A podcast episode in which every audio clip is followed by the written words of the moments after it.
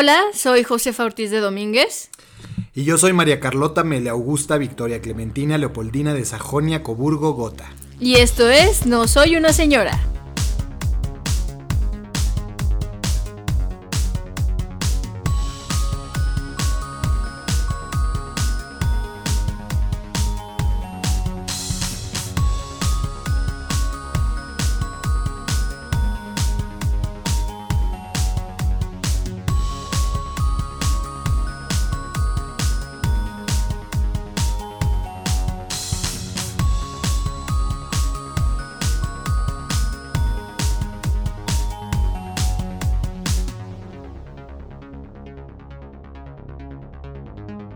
Amiguis. Hola, mi. ¿Cómo estás? Muy bien. Qué bueno. Bueno, bye. Adiós. Bye.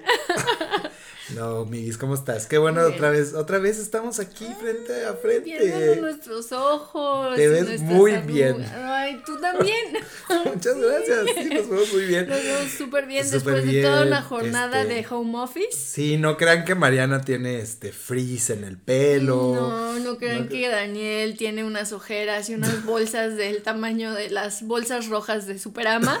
Una Birkin, de tamaño de una Birkin bag de Hermes De Superama. O de Superama. Este, Miguis, eh, un placer, un placer, Un placer, estar aquí otra vez contigo. Gracias por invitarme. Ella cree que es la invitada, vamos a dejar que piense eso.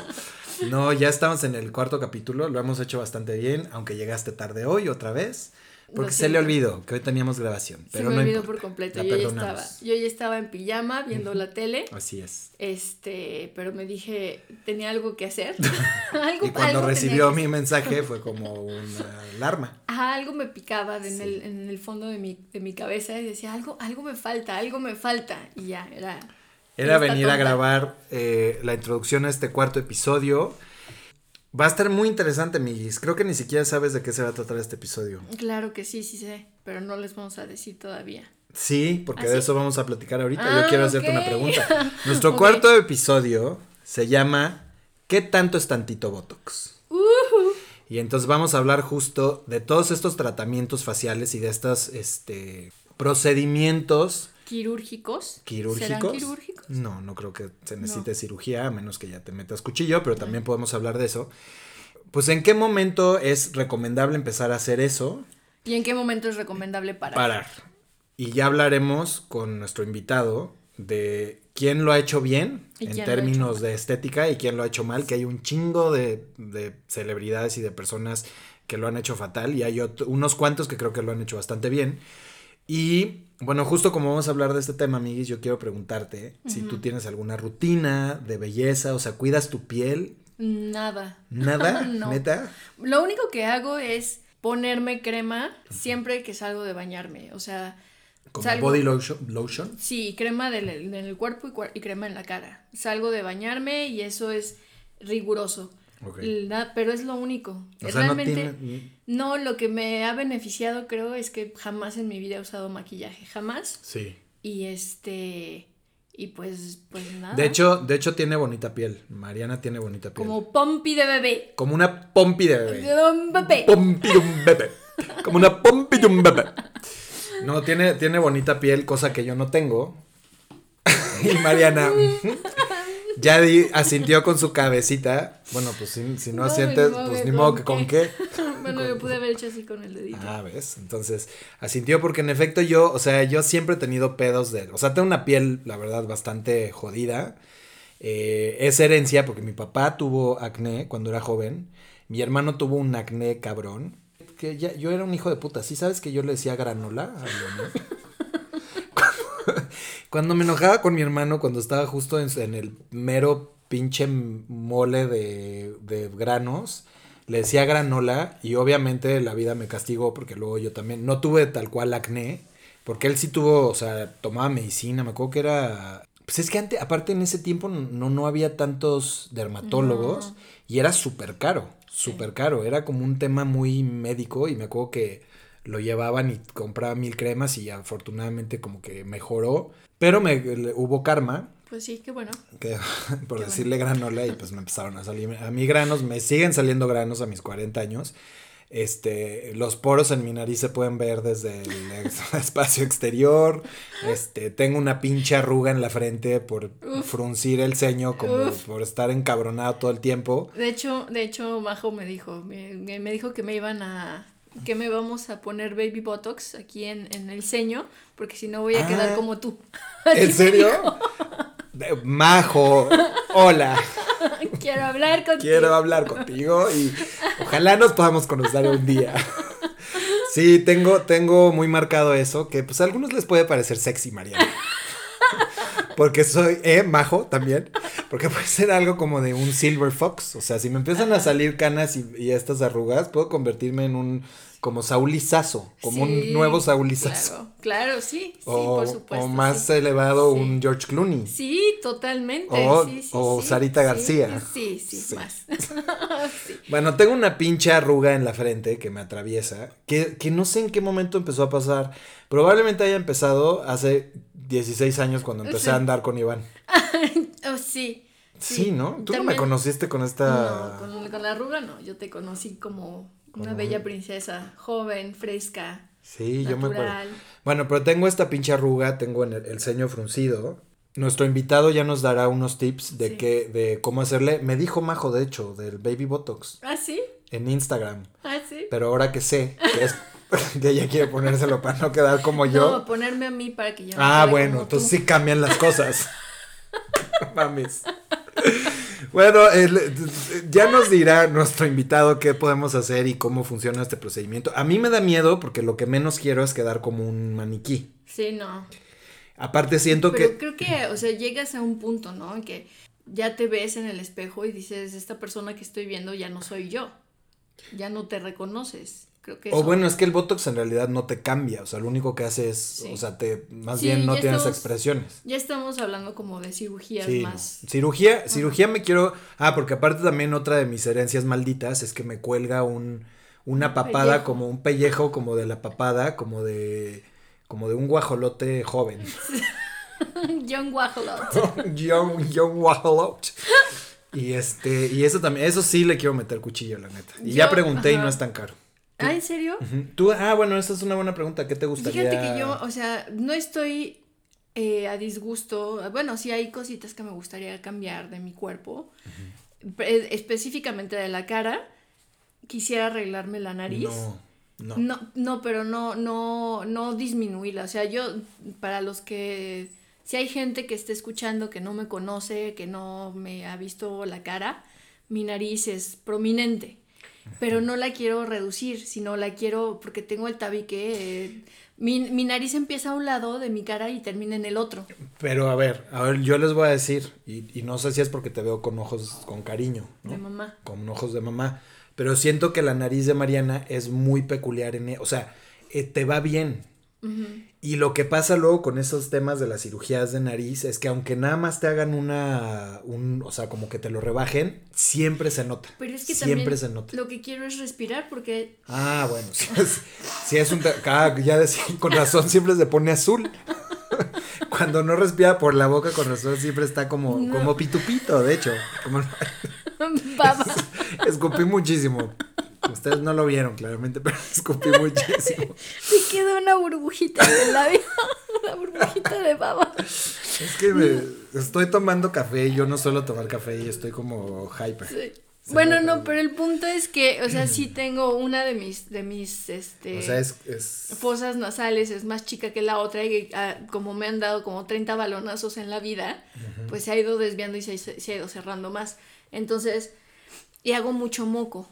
Ah, Entonces, eso entonces es, es un otra tema de-. Ajá, genero mucho moco. Bueno, pero si lo hacen, es- no creo que, o sea, ojalá que no te cambien No. mucho la nariz, porque para mí tienes una nariz muy bonita. De, o sea, de tratamientos así te haría, es que tampoco tienes tanto que hacerte, ¿no? ¿Sabes que igual y sí, en, en esta partecita de la boca? Como en las, como el- abajito de los labios, a los lados, que se empiezan a hacer como, como de... los belfos. Como los belfos, ¿qué es eso? Belfos es como los labios de los perros. sí, exacto. Que se me están haciendo como de gran danés. Este, no, yo creo que todavía, tú todavía aguantas. Yo la verdad es que sí quiero quitarme esa, en la arruga esa que, es que ni siquiera es arruga, es una línea de expresión, es como un, Sí, pero- es cóncava. Es que ya no es línea de expresión, es como una barrera de expresión. Como, ¿Cómo se llama? ¿Cómo se llama la? El cañón del sumidero de expresión. Es una culera. Es una culera. Pues se me ve muy mal. O es sea, me lo veo que, mal. Es lo que es la avenida Insurgentes a la avenida. A ¿O las ¿Cómo se llama avenidas. cuando hay los hoyos en las calles? Un bache. No, pero los grandes, ¿cómo se llama? El pues, socavón. Socavón. Es un socavón. en de mi frente. expresión. Es un socavón de expresión. Pero me veo mal, no se me ve mal. No, no, no se te ve mal. O sea, se- Ya nada es más parte te de ves- mí. Exacto. Sí. Cuando Lo que sí se te ve mal es el resto de tu cara. Eh, sí, sí, sí. La verdad, sí, no supe cómo defenderme. Pero bueno, va a estar muy chingona la plática porque vamos a hablar con, con un experto justo de todos estos temas de procedimientos estéticos y también les estaremos compartiendo obviamente la dirección de donde está su, su consultorio, eh, que nos platique qué hace, qué nos recomienda, a qué años, eso para ir con el tema de la edad, a qué años recomienda que empecemos con estas cosas, baby botox, o sea, po- poco a poquito. Sí. Y este, y pues nada, esperemos que lo disfruten. ¿Quieres algo, tienes algo más que decir? Nada más que. ¿Ya viste Gossip Girl? La nueva. No le he visto. Está, está buena, pero no es lo mismo que la No, primera. pues nunca. Sí. Pero bueno, eh, bienvenidos a este cuarto capítulo. Esperemos que lo disfruten mucho y los dejamos con nuestro invitado. Adiós. Adiós.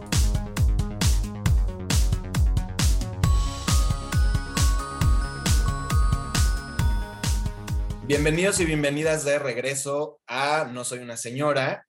Eh, y bueno, como les decíamos, tenemos un invitado que la verdad es que estamos súper emocionados por hablar de este tema porque ya estamos justo en esa edad en la que tenemos que cuidar mejor nuestra piel y tenemos que cuidarnos un poquito más. Después de esa introducción donde Mariana básicamente me llevó, me destruyó con sus opiniones acerca de mis líneas de expresión. Pero bueno, les presentamos a Ángel Olvera y les voy a platicar un poquito de él. Ángel Olvera es médico especializado en medicina genómica, estética y obesidad. Es maestro en gestión directiva en salud y tiene más de nueve años de experiencia. Ángel, ¿cómo estás? Bienvenido.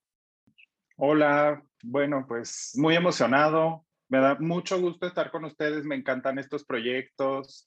Y pues sí, la verdad es que estamos en un punto donde definitivamente tenemos que empezar a cuidarnos porque si no, vamos a terminar en un punto de no retorno que ya no hay mucho que hacer. Sí, ay no, qué miedo, eso sí estuvo el punto de no retorno. suena, suena bastante, bastante importante y qué bueno que estamos aquí para platicarlo porque queremos retornar de ese punto todos. Exactamente. O, o ver la manera de no, de que si ya estamos en ese punto de no retorno, igual ya nos platicará Ángel, igual y si hay manera de regresar, igual y no. Ángel, pues yo la verdad es que lo, lo primero que quiero preguntarte es, ¿qué es el Botox? ¿Qué son los fillers? Porque la verdad es que no tengo ni idea cómo funcionan y cuál es la diferencia entre uno y otro. Bueno, pues fíjense que son cosas abismalmente diferentes que funcionan para cosas abismalmente distintas. Entonces, vamos a empezar con el Botox y ahí es importante considerar que Botox es una marca. Estamos hablando de un nombre comercial cuyo ingrediente activo es la toxina botulínica.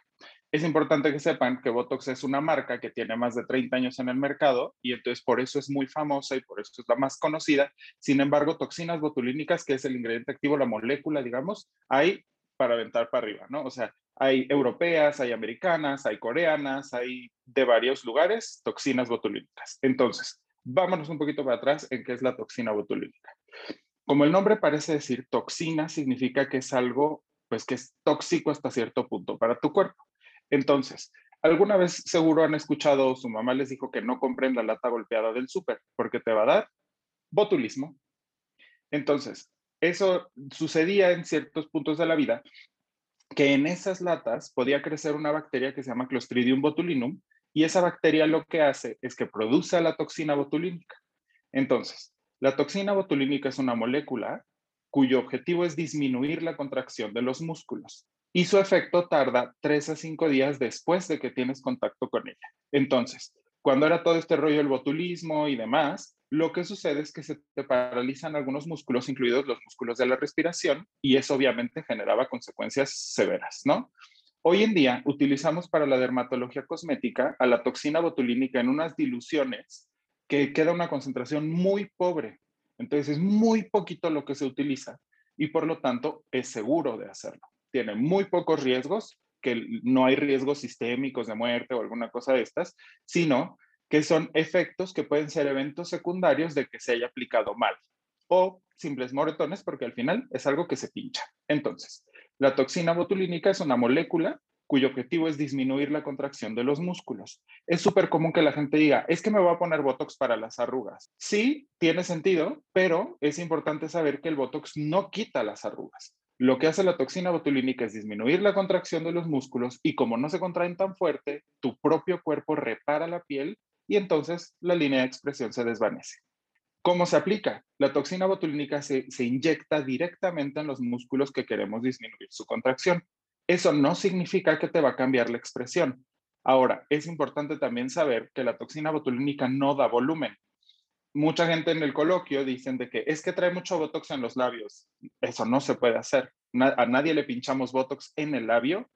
Eh, a lo mejor en el contorno del labio puede ser para algunas líneas que le llamamos código de barras, o etcétera, pero el labio como tal generalmente no lo pinchamos con Botox. Porque dado que no da volumen y disminuye la contracción, pues básicamente te quedarías casi que sin hablar y sin tomar con popote y cosas de estas, ¿viste? Y algunas cosas más interesantes que a veces hacemos con la boca.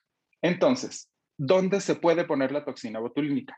Generalmente la utilizamos en la frente, en las líneas del entrecejo, estos 11 que tenemos entre los ojos, las patas de gallo, que empiezan a aparecer más o menos 24, 25 años y empezamos a tener estas líneas de expresión. Sin embargo, hay otros usos que se les llama usos no coloquiales o no clásicos de la toxina botulínica. Entonces, más allá de ir de que reducción de líneas de expresión en frente entre cejo y patas, se puede levantar, por ejemplo, la puntita de la nariz 3, 4 milímetros, disminuyendo la actividad de un músculo que está conectado, eh, que es el, nosotros le decimos columnela, es como el palito que tienes entre las narinas, ese, ahí se puede disminuir su actividad y entonces levantamos la puntita de la nariz 3-4 milímetros sin cambiar la forma.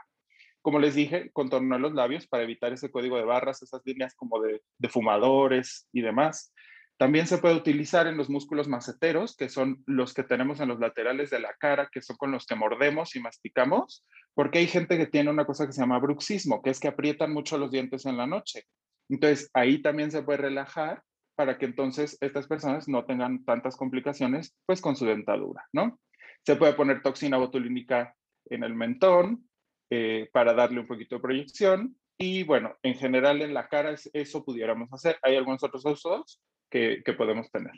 Oye, Ángel, está increíble esto. O sea, creo que ahorita que dijiste todo para todo lo que se puede usar, básicamente este, fui palomeando todo, porque tengo bruxismo, o sea, yo aprieto la mandíbula y tengo esta, ahorita porque puse el filtro de zoom a la máxima potencia y la aumenté la, el brillo para que no se vea, pero yo tengo, hace cuenta, el entrecejo lo tengo súper marcado porque hago mucho, o sea, frunzo mucho el ceño y tengo una línea, o sea, en la, en la frente. Para eso sirve, o sea, ¿me funcionaría a mí el Botox para eso? Esa es mi pregunta. Claro, súper. Entonces, eh, bueno, en facial solo me faltó comentarles la sonrisa gingival, que es la gente que sonríe y, muestra mucho la encía superior. Eso también se puede corregir con Botox. Se pinchan dos lugarcitos y ya está. Entonces, ¿cuál es la diferencia entre líneas de expresión y arrugas? Y todavía ahí nos faltarían surcos. Entonces tenemos líneas de expresión, arrugas y surcos. En general definimos a las líneas como aquellas que son dinámicas o estáticas. Las dinámicas son las de que cuando hacemos la expresión aparecen y las estáticas es cuando ya no hacemos ninguna expresión, tenemos la cara relajada y ahí están ya las líneas, ¿no? Entonces, esa sería la diferencia principal para decir entre línea de expresión y arruga. Línea de expresión cuando te mueves y arruga, pues ya la que ya está ahí, ¿no? Y el surco es cuando esa arruga tiene tal depresión que entonces ya es demasiado profunda y puede requerir técnicas adicionales a la toxina botulínica, que hay otras oportunidades, ¿no? Eh, generalmente el Botox es una de las primeras oportunidades que podemos tener en esos casos, pero lo complementamos con algunos otros tratamientos. Entonces, eh, ¿nos ayuda en tema de prevención? Definitivamente. Eso que les comenté solamente son los usos faciales. Sin embargo, también en corporal se puede utilizar el Botox. ¿Para qué se utiliza? Hay gente que tiene hiperhidrosis en axilas y manos, que eso significa una sudoración excesiva, entonces se puede usar el Botox en esas zonas porque disminuye la contracción de los musculitos que, que empujan el sudor hacia afuera, digamos, y entonces pues ya no tienes una sudoración excesiva en esas zonas. Eh, se puede utilizar, por ejemplo, en los gastrocnemios, que son los músculos de la pantorrilla, los gemelos. Ahí se puede pinchar, disminuir un poquito la actividad de ese músculo, disminuir su volumen y entonces tener una pierna más estilizada y más larguita, ¿no? Y bueno, hay otros usos que son mucho más cosméticos, poco, poco médicos porque no es muy saludable, que es por ejemplo el scrotox, que ahí me voy a meter en terrenos a lo mejor un poquito raros, eh, pero es básicamente un uso en hombres donde se aplica toxina botulínica en, en el, la piel del saco escrotal, que es el saco que recubre los testículos, para que no se arrugue y siempre tenga pues una prominencia, ¿no? Ustedes saben que esa zona pues tiene sus características específicas de regular la temperatura y que los espermatozoides y lo que sea. ¿Para que se vean huevudos o cómo? No entiendo. O sea, para que se vean más grandes. Sí, tal cual. O sea, el escroto es una parte que, que funciona para mantener la temperatura de los testículos, para que se acerquen o se alejen, y entonces los espermatozoides tengan temperatura en dependencia del entorno y la temperatura corporal. Entonces, para que queden lisitos por completo esa piel y entonces siempre tenga pues cierta, cierto volumen y que cuelgue, digamos, como tiene que ser. Eh, hay gente que se aplica toxina botulínica ahí. Entonces, bueno. Oye, Ángel, pero este tiene alguna, eh, este, este procedimiento precisamente tiene algún tipo de, puede eh, interferir con la salud, la salud de fertilidad, la salud sexual de, del paciente. Exacto, súper, Mariana, hacia allá voy. Em, yo les decía, este es un procedimiento que no es tan médico, o sea, ahorita vamos a que los médicos somos quienes tenemos que hacerlo y un médico certificado, que ya les voy a explicar cómo saber eso, y qué verificar cuando te vas a ir a poner Botox, que se me hace súper importante, pero ahorita lo decimos. Al final, aunque un médico lo haga, esa piel, ese, escroto, tiene funciones específicas eh, para mantener y regular la temperatura de estas células, que son células germinales. Entonces, si nosotros perdemos esta capacidad porque pues ese músculo ya no se puede contraer y entonces siempre tenemos eh, distancia del cuerpo, pues esa temperatura se afecta y entonces los espermatozoides no tienen la calidad que deben tener y bueno, eventualmente, como bien dices, la salud sexual y reproductiva del paciente pues probablemente se vea un poquito mermada, ¿no? Entonces, en ese caso en específico, como vieron, tiene pues ciertas implicaciones y complicaciones adicionales, a diferencia de cuando lo hacemos en el rostro donde sí que podemos usarlo de forma preventiva, y voy para atrás en, las preguntas que tenemos con Dani, em, que el Botox nos puede ayudar a prevenir líneas de expresión, nos puede ayudar a prevenir arrugas y por supuesto surcos. ¿Cuáles serían los eventos secundarios del Botox? Si te ponen demasiado, pues obviamente un look congelado, ¿no? O sea, que no muevas las cejas y que estoy triste, estoy contento, ¿verdad? Y siempre te ves igual. Eh, la verdad es que ahí pues depende mucho de lo que el paciente quiera y de lo que su profesional pueda hacer, ¿no? O sea, cuando vienen a la consulta yo les digo, a ver, hay varias opciones, hay un abanico de posibilidades, aunque me digas, es la frente, sí, es la frente, pero hay un abanico de posibilidades donde depende yo dónde pinche, cuánto te ponga, en qué dilución te lo ponga, el resultado final que vas a obtener. Entonces, no es algo permanente y en estos temas, chicos, es súper importante que ustedes tengan en mente lo próximo. Siempre que estemos hablando de dermatología clínica y medicina estética, si alguien les dice alguna vez que lo que les van a hacer es permanente, corre, huye porque eso es mala idea. La verdad es que la mayoría de estos procedimientos no deben ser permanentes. Eh, hay algunas cosas muy seleccionadas que pueden llegar a ser semi-permanentes, que son otros tratamientos específicos de reposicionamiento de tejidos, pero si te dicen que es permanente, eso es mala idea. ¿Qué pasa una vez que te pinchan la toxina botulínica? Bueno, tú llegas a tu consulta, no, no tienes un cuidado previo, llegas cualquier día, eh, se identifican específicamente los músculos que tienen hiperactividad o que están generando estas líneas de expresión o, surcos o arrugas y se marcan dentro del rostro algunas líneas donde se define dónde es que se va a aplicar de acuerdo a lo que decíamos ahorita, ¿no? Las expectativas del paciente y las características, y si eres hombre o mujer son cosas diferentes. La toxina botulínica habitualmente se mide por unidades. Eh, hay muchos centros, y ustedes lo van a encontrar cuando lo, cuando lo busquen, que te dicen 20 unidades por tanto, 30 unidades por tanto. A mí la verdad es que no me gusta medirlo por unidades porque pon tú que compraste 20, pero tu paciente no sabes para cuánto te va a alcanzar, ¿ves? Y a lo mejor cuando estás con el profesional y te están pinchando, te dicen, pues hasta aquí 20 y vas media cara, ¿no? y otras 20, o, o, no tuviste el resultado que querías porque solo tenías 20 o lo que sea. Entonces, lo ideal es eh, que se mida por zonas. O sea, ¿qué te quieres hacer? No, pues que la frente, órale, tanto. No, que el entrecejo, tanto. A los dos, tanto. Los tres, patas, entrecejo y frente, órale, ¿no? Entonces, tienes varias oportunidades y margen.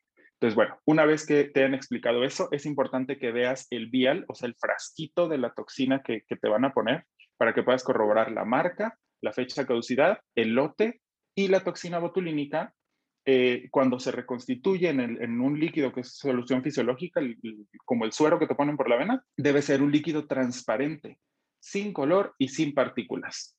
Entonces, siempre pedir que te enseñen qué cosa es, nombre comercial, fecha de caducidad, lote y que veas el líquido para ver que es algo transparente. Lo van a extraer con una jeringuita como las de insulina, muy cortita, y con esa van a poner específicamente en los puntos de aplicación. Duele, la verdad es que no mucho. De repente por ahí algún punto te puede doler un poquito, pero es algo de que el pinchazo y ya estás, ¿no? O sea, es un piquetito y sale de eso. O sea, ahora que todos hemos estado con este tema de la vacuna de COVID, bueno, te digo que eso duele cuatro mil veces más que lo que el Botox te puede doler, ¿no? Entonces, para que tengas un punto de comparación de, de dolor, es muy pobre. No se necesita anestesia, se puede hacer directamente y ya está. Al final del procedimiento, bueno, generalmente se puede poner alguna crema humectante, fotoprotector y listo, a tu casa. Cuidados posteriores, no te puedes acostar las próximas cuatro horas. Es una simple precaución para que todo se quede en el lugar donde se aplicó. Em, y bueno, se recomiendan cosas generales porque al final hubo un piquete, ¿no? Entonces, yo, por ejemplo, que soy muy obsesivo con el cuidado de mis pacientes, les digo que no vayan a saunas y vapores la semana próxima, eh, que no estén en exposición solar por lo menos 48 horas, pero idealmente la semana próxima, para evitar cualquier complicación a nivel piel, aunque recordar que la toxina se pone en el músculo. Entonces, cuando te pinchan, ¿ves algo? Sí, ligeramente ves algún cambio, sin embargo, el efecto real de la toxina es 3 a 5 días después de que te la pusieron. Generalmente eh, se, se, da una cita que es la famosa cita del retoque, donde una semana después, 14 o hasta 21 días, dependiendo la toxina y dependiendo tu profesional cómo le gusta hacerlo, después de la aplicación te citan de vuelta para entonces ver ese famoso retoque que, ah, mira, a ver, levanta las cejas. Ah, bueno, aquí hay una arruguita, pum, le ponemos, ¿no? O a ver, sonríe grande, grande. Ah, aquí hay una, le ponemos. Pero ya es un piquetito, dos, y ya estás, ¿no? Ahora, ¿cuánto tiempo dura? Que ahorita estamos hablando de las permanencias y, y demás. La toxina botulínica tiene una duración promedio de 4 a 6 meses. ¿De qué depende esta variación de dos meses? Del estilo de vida de cada paciente. Si eres súper fitness y entonces vas al gimnasio y haces un chorro de gestos en las pesas y demás, obvio te va a durar menos, ¿no? Si eres súper fiestero, te desvelas, tomas un chorro, fumas uno tras otro y no tomas agua y demás, pues también tu piel tiene requerimientos distintos y tus músculos y entonces te va a durar menos, ¿no? Entonces, lo mejor es ser una persona cualquiera y promedio, que no tiene pues grandes características, tomar agüita, ponerte tus cremas humectantes y sueros y demás, y con eso estás. Ahí, importante entender que si esto fuera una gráfica, el día que te lo ponen es el día cero, porque tú no tienes nada, ¿ves? Tres a cinco días después, a lo mejor es el pico máximo o más alto de la, de la gráfica de la curva, y luego a través de los cuatro a seis meses gradualmente va bajando poco a poco la actividad. Eso es importante porque de repente hay gente que piensa de que me voy a hacer el look congelado, ¿no? Y me va a durar cuatro a seis meses congelado y no voy a mover un pelo y de repente un día, ay, ya se mueve todo y voy otra vez a mi cita. No. Ahora, tampoco es como que te vas a eternizar. O sea, si te pones toxina una vez, no es de que ya juiciosamente tienes que estar cada cuatro o seis meses poniéndotela y, y ya el resto de tu vida te tienes que hacer, ¿no? Eh, de repente hay gente que dice, no, es que sabes qué? que a mí el Botox me duró ocho meses. Para mí me duró un año, ánimo. Solo te puede durar de cuatro a seis meses. Más bien lo que esa gente refiere, cuatro a seis meses no movía o no movía tanto y tardó cuatro a seis meses más en mover tanto como para volver a tener el surco como lo tenía antes. ¿Me explico? Entonces, de repente también hay mucha gente que, que, solo confía del, del, Botox, o sea, es de que, ay, yo me pongo mi Botox y ya. Es importante también tener una buena rutina de cuidado de la piel, de apoyo en casa, eh, para que le demos mayor durabilidad y no te tengas que poner pues cada cuatro meses ahí religiosamente, sino a lo mejor lo podemos ir prolongando un poquito con algunos otros tratamientos y terapias complementarias que nos ayuden a mejorar la calidad de la piel de esa zona y de los tejidos circundantes. importante y para las personas que están escuchando este episodio, como en todo, ¿no? Esto no es magia, o sea, es medicina. No vas a eh, regresar 20 años a tus años mozos si no, le, si no tienes como un seguimiento y te cuidas y proteges tu piel y bla, bla, bla, ¿no? Y ahí me gustaría como regresar un poquito, Ángel, porque, porque han de saber que Ángel este, tiene 30 años, ¿no? O sea, es, es, es joven, pero que nos dijera como la importancia, como tú, tú, ¿qué recomiendas?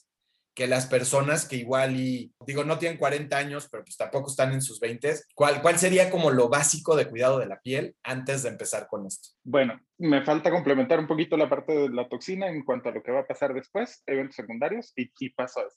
Entonces, eventos secundarios del Botox, moretes, sea, un moretoncito 3, 4 milímetros donde te hayan picado, porque al final pues, es una inyección, o sea, puede aparecer un morete chiquitín. Son súper chiquitos, generalmente verdosones, que desaparecen en esos 7 días entre que te ven, ya se te fue.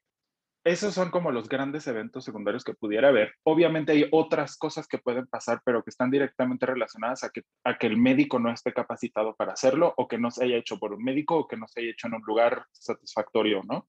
Puede haber riesgo de infecciones si no te limpian bien la piel o no utilizan jeringas y agujas estériles nuevas, etcétera. Eh, o que el vial estuvo ahí abierto y quién sabe de qué se contaminó.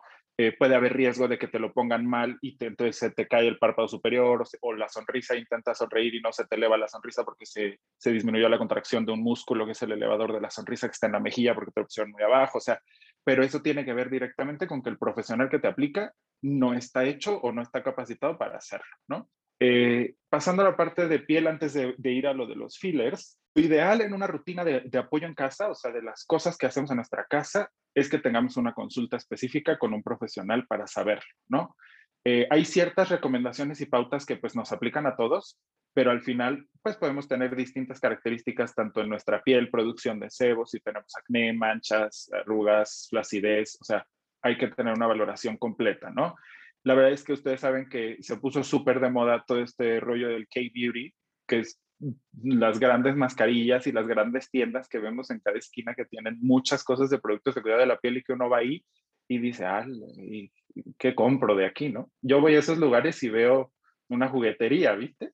Entonces, de repente, pues sí me puedo entretener horas leyendo listas de ingredientes hasta que encuentro algo que pueda valer la pena, que yo no les digo que los tratamientos de cuidado en casa tienen que ser siempre cosas súper caras que tienes que comprar en farmacia o en una clínica y no, la verdad es que también hay algunas oportunidades, incluso el Miniso que puedes comprar y que a lo mejor te van a ayudar, ¿ves?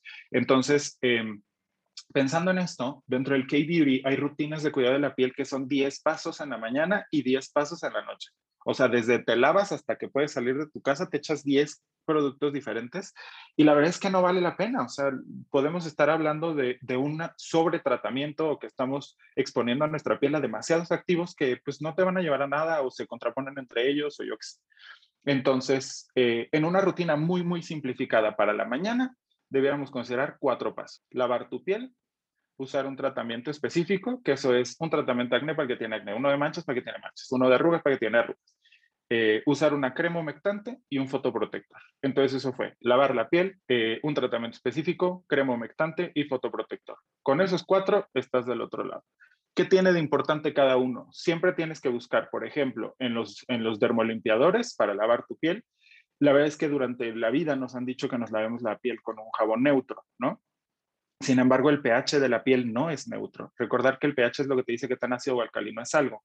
El pH neutro es el pH 7 y los números hacia abajo son los ácidos. Entonces, la piel tiene un pH de 5,5, por lo tanto, la piel tiene un pH ácido. Entonces, si nosotros lo hablábamos con un jabón neutro, tuviéramos que usar después un toner para entonces regular el pH de la piel. O sea, un toner o tónico sirve para regular el pH de la piel y prepararla para lo que le vas a poner después. Entonces, si estamos intentando simplificar las cosas y que solo tengas cuatro pasos, si decidimos usar un dermolimpiador neutro, tuvieras que agregar otro, el toner, ¿no? Entonces, mejor buscar un dermolimpiador ácido. Ya. Después, el tratamiento específico, pues bueno, lo que corresponda para cada uno. Pero en la crema humectante debemos buscar siempre que sea humectante más otra cosa. O sea, que es humectante, pero además iluminador con vitamina C, por ejemplo. O que es humectante, pero además reafirma. O que es humectante, pero además para la mancha. O que es humectante, pero además reparadora. ¿Me explico? Para que no tengamos que usar toda esta larga rutina. Y en el tema del fotoprotector, aquí no puedo ser no puedo ser más insistente en que es algo que debemos utilizar todos. La verdad es que el mejor producto antiedad que existe en la vida es un fotoprotector. Eh, Ángel, de, lo que acabas de decir, como que me surgen varias preguntas. ¿A qué te refieres cuando dices que debes buscar un dermolimpiador que sea ácido? O sea, ¿qué, qué, qué quiere decir eso? Porque a mí me dices eso y yo estoy buscando algo con cítricos. No sé, yo, yo soy muy, muy lela en el cuidado de la piel.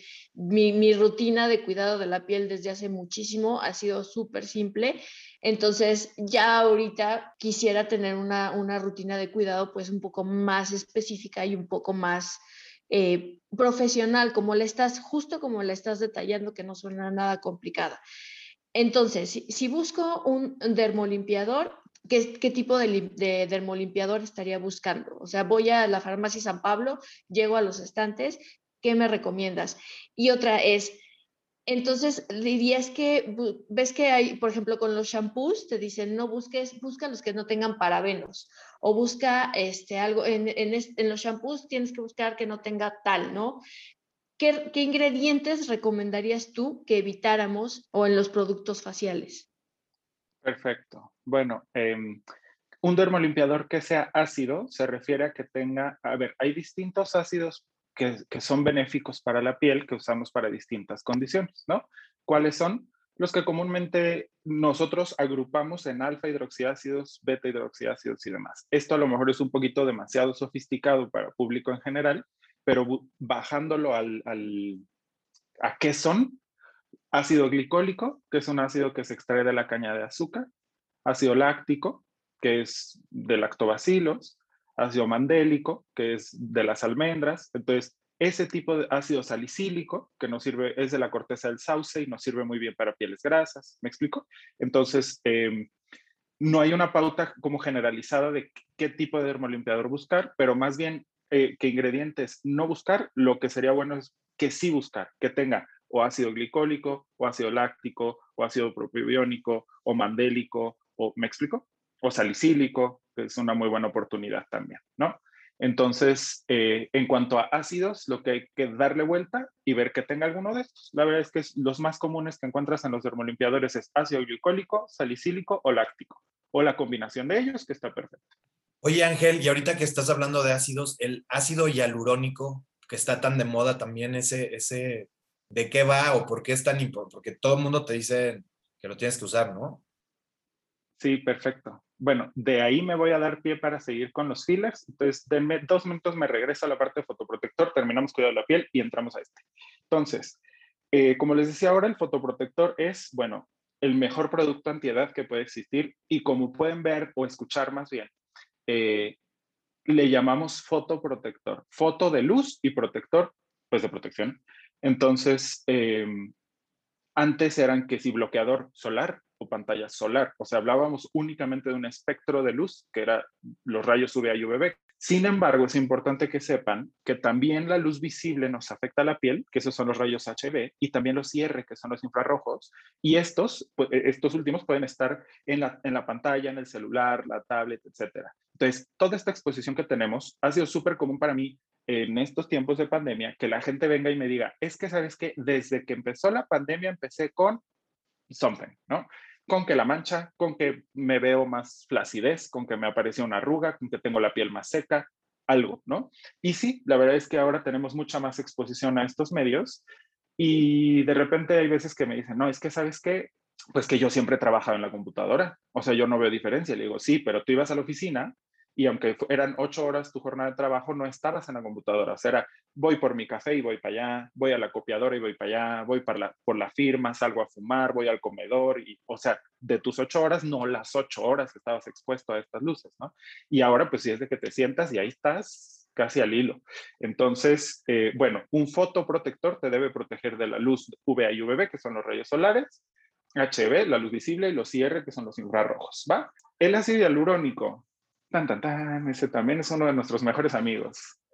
Eh, el ácido hialurónico es una sustancia que nuestro cuerpo produce de forma normal en la piel y algunos otros tejidos. El ácido hialurónico básicamente es un tipo de azúcar, que no es azúcar, pues la de, la, de mesa, ¿no? Es un, ustedes saben que los hidratos de carbono son una familia y demás, ¿no? Pero bueno, entonces es un tipo de azúcar que funciona básicamente como un andamiaje de agua que atrae agua y la retiene ahí. Entonces, eh, el ácido hialurónico se produce en nuestro cuerpo en las articulaciones, por ejemplo, para darle elastobiscosidad a la articulación, en la piel para mantener la humectación y la hidratación y demás. Entonces, la verdad es que sí es uno de nuestros mejores amigos, porque eh, dado que nos ayuda a mantener la hidratación y humectación de la piel, pues nos da una piel más elástica, entonces, tener una piel más elástica, puedes hacer tus expresiones y no se rompe y no haces estas arrugas y líneas de expresión, simplemente se mueve y ya está, regresa a su posición original. Una piel más plumpy, como más gordita, eh, más rellena, más jugosa, más brillante, etc. Eh, también el ácido hialurónico pues está dentro de los procesos biológicos de formación de colágeno, entonces una piel más firme y demás. Entonces, la verdad es que ahí sí les puedo decir que en los 20 tu mejor amigo es el ácido hialurónico y la vitamina C. Y en los 30, si no lo hiciste, ya tienes que reparar y ahí pues ya hay varias otras cosas que hay que hacer, ¿ves? Entonces de repente sí se nos va, como bien decía Dani, se nos va el tren y ya no, pues ya no lo hice, ahora qué opciones tengo, ¿no? Entonces, eh, en el pasado, el ácido hialurónico para fines dermatológicos y médico-estéticos se extraía de cresta de gallo y de ojo de buey. Entonces era algo súper complejo y que cuando se aplicaba a los pacientes había que darles antibióticos y antipiréticos para que no hicieran fiebre y bueno, eran historias de terror, ¿no? Hoy en día es algo súper seguro, se hace en laboratorio eh, por medio de fermentación bacteriana, que luego se súper, súper purifica para que no tenga restos de bacterias y te quede el hialurónico, pues solito, ¿no? La molécula del hialurónico. Ahora, el ácido hialurónico es algo líquido. Eso es, o sea, en su conformación original pues es una sustancia líquida que te aplicas tópicamente y entonces eso atrae agua o la retiene en tu piel y ya está. Pero eh, cuando pasamos a la parte em, de apoyo en casa, antes de entrar a los fillers, pues hay distintas eh, concentraciones, hay distintos pesos, hay serums, hay cremas, hay mascarillas de una vez a la semana, o sea, hay un chorro de cosas de ácido hialurónico. Entonces, hay algunas cositas que sí pueden ser em, favorables y otras que a lo mejor te dice con ácido hialurónico, pero pues no es una alta concentración. Entonces, aquí solo tip, una lista de ingredientes de cualquier cosa en la vida, o sea, cuando tú le das la vuelta a algo, no solo productos dermatológicos, sino incluso algo que tengas en tu cocina, lo que está primero es lo que más tiene y lo que está al final es lo que menos tiene. Siempre se escriben así las listas de ingredientes. Entonces, si tú empiezas y lees la lista de ingredientes y te dice, es que esta crema es con vitamina C y vas y te lees toda la lista de 20 ingredientes y el último es la vitamina C, mira, la verdad que no vale la pena, ¿ves? Y lo mismo con el hialurónico. Si tú lees agua, glicerina, y te echas ahí el listado de cosas innombrables y hasta el final ves el hialurónico, bota eso y compra otra cosa. Entonces, como les decía ahora, el ácido hialurónico es una molécula que nuestro cuerpo produce de forma normal en la piel y otros tejidos y que lo que hace es jalar agua y retenerla ahí. En consultorio nosotros utilizamos el ácido hialurónico en distintas concentraciones y o, distintos porcentajes y también en distintas densidades. Se puede hacer denso, que eso nosotros le llamamos reticulación, que eso es cuando se hace más firme. Entonces, hay ácido hialurónico que se pone por algunas vías como microagujitas o a lo mejor pequeños pinchacitos muy superficiales que solamente te va a hidratar la piel y nada más, porque no está reticulado. Y hay un grupo de hialurónicos que se reticulan, que es que se hacen densos como un gelecito. Hay densidades muy, muy suaves, que son, por ejemplo, para hacer unos labios, que ahí no quieres algo duro y que se sienta y que des el beso y, ah, la ¿qué es eso? ¿No? Algo muy suavecito. Eh, o puede ser algo muy duro, que sea una densidad hueso como para hacer un mentón o a lo mejor hacer un perfilamiento mandibular, que es cuando se marca la ramita abajo de la oreja y que te quede bien delimitado ahí el, el ángulo de la mandíbula, digamos. Entonces, bueno, hay distintas densidades en dependencia de lo que necesitamos, ¿no? Entonces, ese ácido hialurónico reticulado, ¿de dónde salió? De la fermentación bacteriana que luego se purifica y luego se reticula y ya, se pone en una jeringuilla, que es lo que te pueden pinchar. El ácido hialurónico reticulado, ¿qué hace? ese sí da volumen y ese es el que nos puede ayudar a modificar algunas formas en nuestra piel y otros tejidos. No siempre se, se aplica únicamente en piel. Hay veces que lo aplicamos incluso inyectado sobre el hueso. Eso aunque suena muy cruento y dices, ay Dios, hasta allá, y eso duele, la verdad es que no. Es un pinchacito muy ligero y sientes nada más como eso va como moviendo y desplazando los tejidos y ya está. Entonces, cuando de repente vemos a algunas personas famosas eh, y que decimos, ay Dios, ya se operó, ya se puso mucho Botox y no sé qué, a veces lo que pasa es que se ponen mucho ácido hialurónico o se lo ponen en lugares donde no les favorecía o en lugares donde incluso les generó más peso en la cara y se les cayó. Entonces, ahí volvemos y, platicamos de que es importante que, que el médico que te lo va a hacer esté perfectamente certificado para poderlo hacer, porque en el plano donde se tiene que poner, o sea, ya sobre el hueso ya en la dermis profunda, que es una capa de la piel o un poquito más superficial, te da efectos diferentes y se ve diferente, ¿no? Entonces, ese ácido hialurónico inyectable, reticulado, el densito, sirve para varias cosas. Generalmente en el rostro, ¿dónde se pone? En la colita de la ceja para levantarlo un poquito cuando vamos perdiendo por temas de edad perdemos ciertas características óseas, el hueso se va perdiendo, entonces reposicionamos, ¿no? Se puede hacer una nariz nueva y entonces eso no te cambia, digamos, la función de tu nariz, o sea, si tú no respiras, pues ni modo, ¿no? O sea, ahora sí que, que se opere el que pueda. Pero cambiarle la forma y que sea estéticamente pues más acorde con tu cara o como te gusta, eso sí se puede hacer. Y esos son pinchacitos directos y ya. Se pueden reposicionar los pómulos, proyectar el mentón, hacer labios, que en labios hay dos vertientes, ¿no? O sea, darle el límite del bordecito del labio nada más o darle volumen. Y ahí no siempre tiene que ser el gran labio de salchicha. O sea, te podemos dar un volumen que se acorde con tu cara y que alguien que te conoce no pueda poner el dedo y decir, ala, ¿qué te vas ahí? No, pues como que te veo muy bien. Yo no sé si dormiste mejor, te fuiste con alguien o ya no sé qué pasó, pero yo te veo muy bien. ¿Ves? ¿Para qué se puede usar el hialurónico reticulado en nuestra cara? Los fillers los fillers son rellenos dérmicos, así se dijera eh, en este punto, son rellenos, ¿no? Se puede utilizar para modificar la forma de estructuras y que sean más estéticas, la nariz, los labios, el mentón, o para reposicionar tejidos. Nosotros tenemos en nuestra cara paquetes grasos, los grupos musculares y el hueso, además de la piel. Y entonces, conforme vamos eh, creciendo, más o menos a partir de los 25 y luego a los 30 tenemos otros cambios y así, los paquetes grasos de la parte media de la cara, que es como la zona del pómulo, empiezan a cambiar mucho, a perder su volumen y entonces empezamos a tener descolgamiento facial. Piensa a lo mejor en en alguna tía o a lo mejor en tu mamá que tienen un cachetito como de perro drupi por aquí abajo, al lado del mentón. en Mariana, aquí presente. Sí, yo, yo, yo ya lo tengo, eso era lo que estábamos hablando en la intro, que yo ya lo tengo y lo quiero en, en posición de descanso, en resting beach face, ya se me hace el cachetito de drupi. Pero bueno, esa es una consulta aparte, Ángel, luego hablamos tú y yo. Me parece muy bien. Entonces, bueno, eso no sería, por ejemplo, en este caso Mariana, no sería tema de darle una cara nueva y de que, uy, no le vas a transformar su cara y se va a ver diferente. No, lo que hacemos es reposicionar los tejidos, o sea, regresarlos a donde estuvieron antes, ¿no? Entonces, en este sí podemos hablar de magia, porque aquí si entras al consultorio y sales con una cara nueva, ¿no? O sea, aquí sí el, el resultado es inmediato. O sea, quiero hacerme la rinomodelación, que así se llama lo de la nariz, ¿no? Te pinchas la nariz, tres, cuatro piquetitos, mm, menos de 40 minutos y sales con una nariz fabulosa, ¿no? De acorde con tu carita y todo. O por ejemplo, este cachetito, ay no, no me gusta, me cae re mal, reposicionamos el pómulo a donde tiene que estar, donde estuvo originalmente y sales del consultorio más fresca, ¿no? Que sea un tema de me veo bien, no de me veo cachete de bolita, Ángel, entonces yo quiero hacer una, una mini, mini recapitulación de lo que has dicho. Entonces, el que conocemos como Botox, que es la toxina, que no se usa para rellenar. Lo que estamos hablando de rellenar son los fillers. Botox es una toxina, la toxina botulínica, y los fillers son generalmente hechos de ácido y, hialurónico. No te llenan de Botox, o sea, no te rellenan con Botox es ácido hialurónico. Correctísimo, así es. Exactamente así es.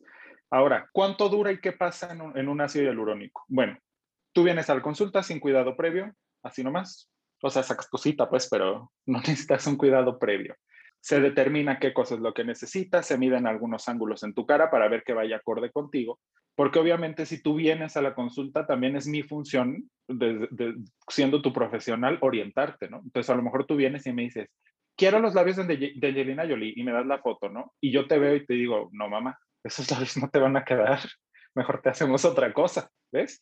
Entonces, también es mi función meterle freno a la gente, porque hay veces que se han hecho tantas cosas que sí le tengo que decir, a ver, ¿cuál es tu objetivo? ¿no? Entonces, de repente nos metemos al rollo psicológico con las personas y te enteras de cosas y cosas, ¿no? O sea, de que me lo vengo a hacer porque mi marido me está divorciando y no, no me quiero divorciar y si me lo hago no me divorcian. eso no va a pasar. Mejor ni te lo hagas porque como quiera ya están firmando, ¿ves? Y también hay expectativas muy altas, o sea, de que a lo mejor alguien dice, quiero ser Tom Cruise. bueno, vemos. Sí te puedo mejorar, pero tampoco se hacen milagros, dicen, ¿no?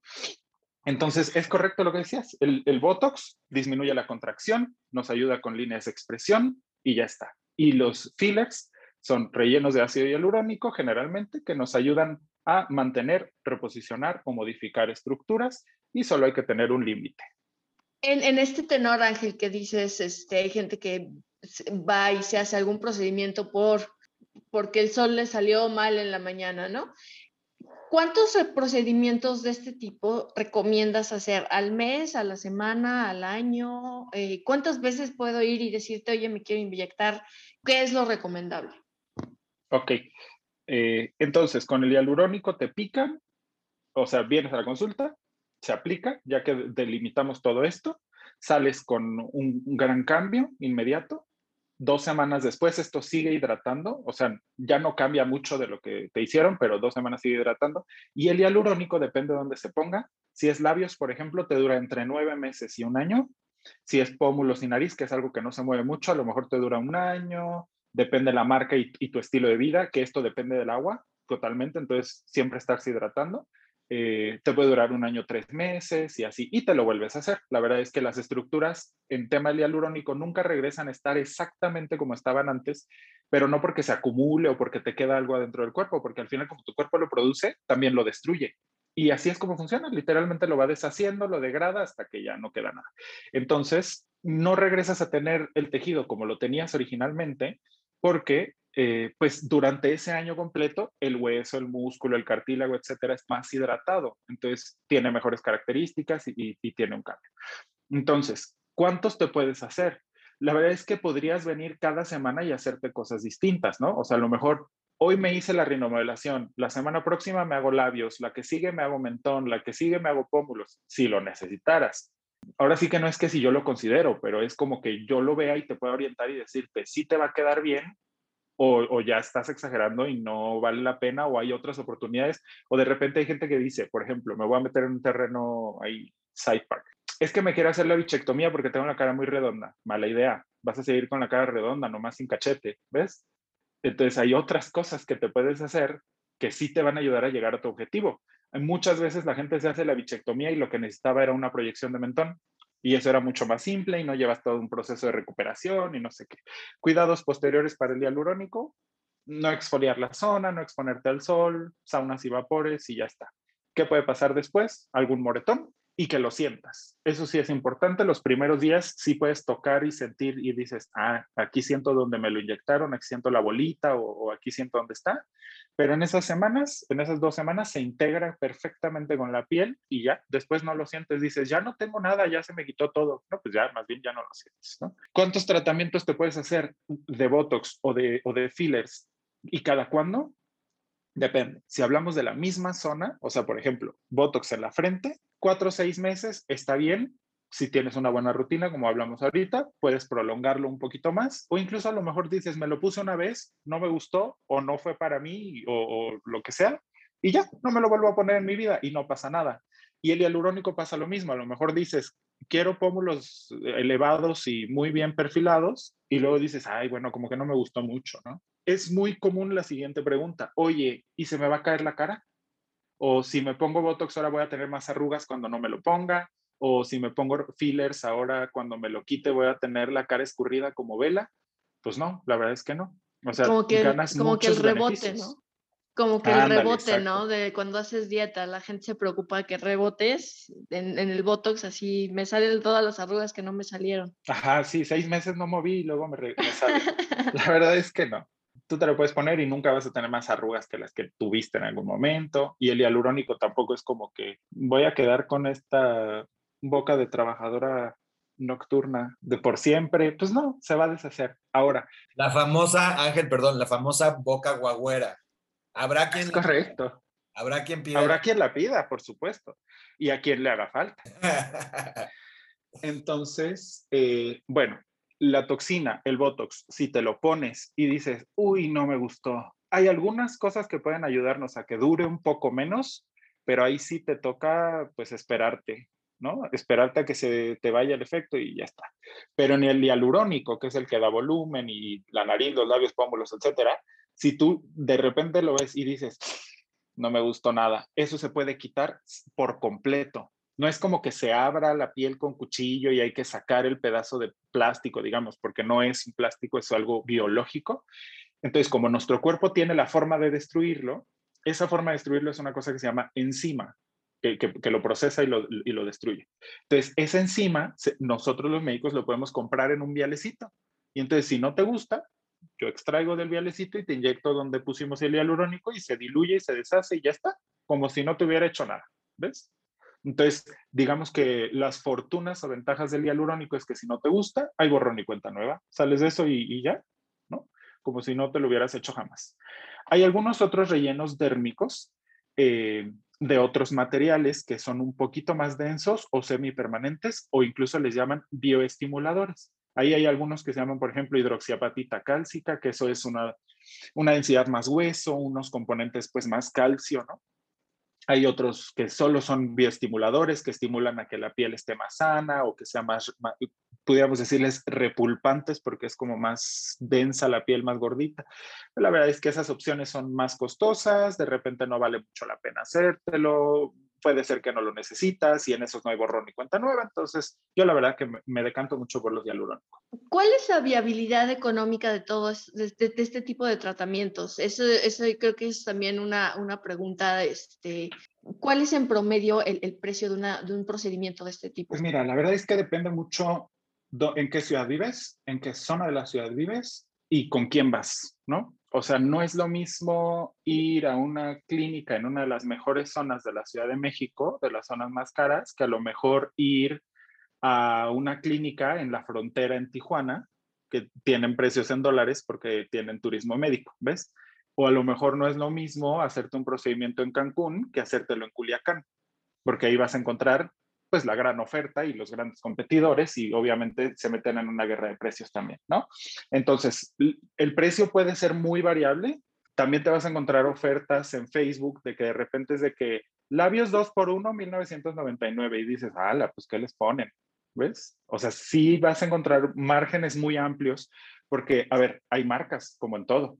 O sea, te pueden poner el mejor hialurónico, como te pueden poner un hialurónico que digas, bueno, es un laboratorio que nunca has escuchado nada de él, en, a lo mejor ni siquiera tiene regulaciones de COFEPRIS y otras autoridades sanitarias. ¿E, ¿En esto, por ejemplo, existen los similares?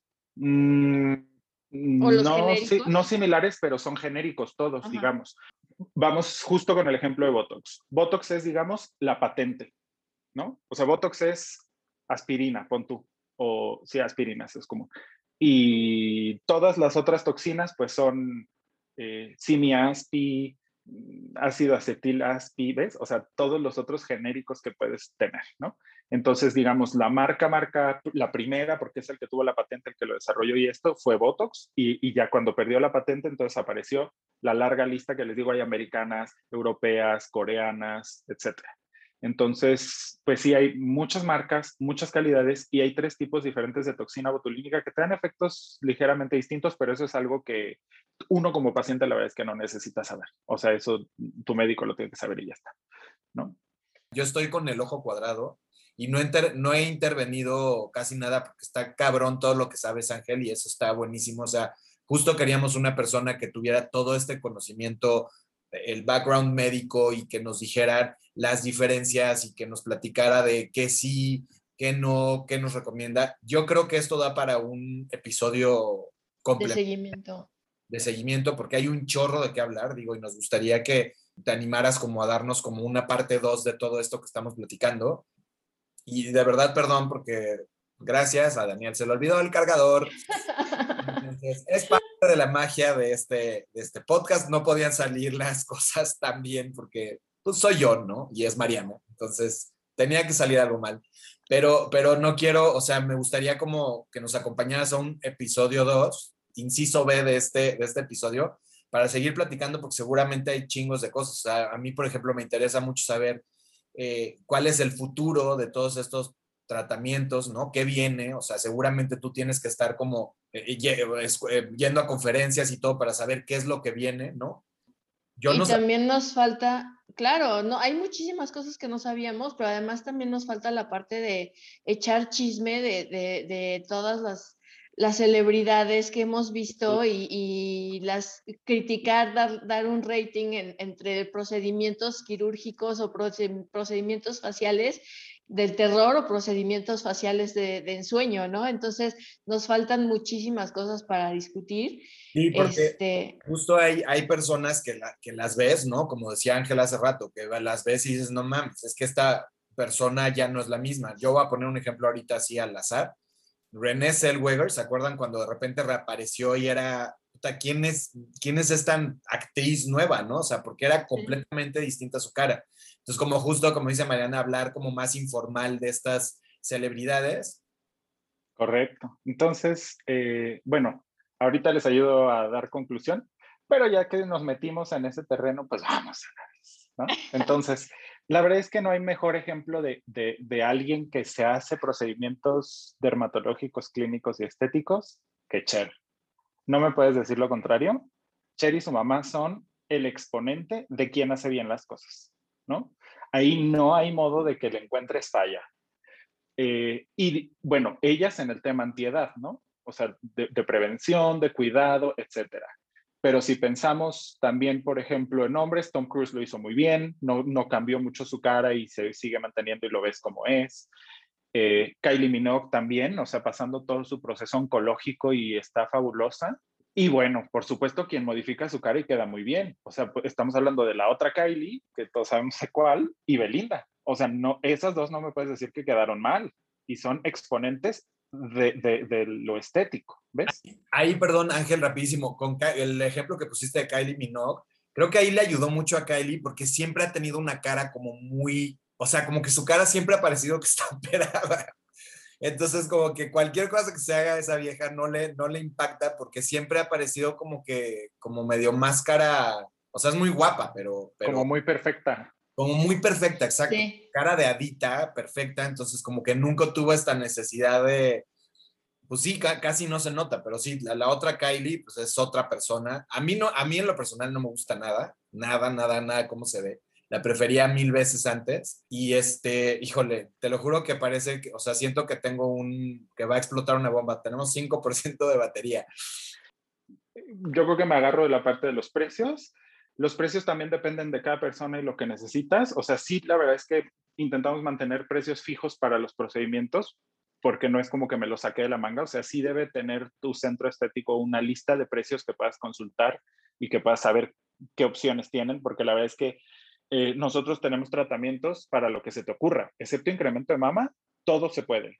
Y todo no quirúrgico y no invasivo. O sea, pelo, arrugas, estrías, cicatrices, manchas, eh, reducción de tallas, flacidez, levantamiento de glúteos, narices, pómulos, mentón, labios, estrías, cicatrices, marcas de acné. O sea, you name it, tiene solución seguro con algo seguro, eficaz, poco invasivo, o sea, que no te va a doler y que no te genera grandes recuperaciones, vendajes y demás, y que generalmente no tiene los grandes costos, ¿no? O sea, la verdad es que hoy en día es bastante accesible para la mayoría de la población, no puedo decir que para todos, pero bastante accesible. Entonces, ¿qué recomendación tengo para ustedes? En, mi clínica, en la Clínica Médica de Estética Facial y Corporal, doctor Ángel Olvera, tenemos la consulta de valoración, que eso es lo ideal, venir a tu cita de primera vez, te veo, hacemos tu historia clínica, te reviso. Esa consulta tiene costo de 700 pesos, pero si te haces algún procedimiento, no se cobra la consulta. El procedimiento te lo puedes hacer ese mismo día. Y si tú dices, uy, como que no estoy muy seguro, quiero investigar más en línea, quiero leer cosas, venir a otra consulta, platicarlo y ver si me decido, pagas tu primera consulta 700 y cuando vengas a la segunda vez, si ahí decides hacerte algo, esos 700 los descontamos pues del precio de tu procedimiento, ¿no? Entonces, básicamente se dijera que la consulta pues no tiene costo. Lo tiene bajo ciertas circunstancias, como te lo dije ahora, pero bueno, 700 tu cita de valoración, si te haces algo, no se cobra consulta. Eh, a mí me pueden encontrar aquí en Ciudad de México, yo estoy en el sur de la Ciudad de México, en San Jerónimo en específico. Eh, en las redes sociales me encuentran en Instagram, Facebook, incluso TikTok como doctor.olvera. Entonces, doctor.olvera, ahí me pueden encontrar.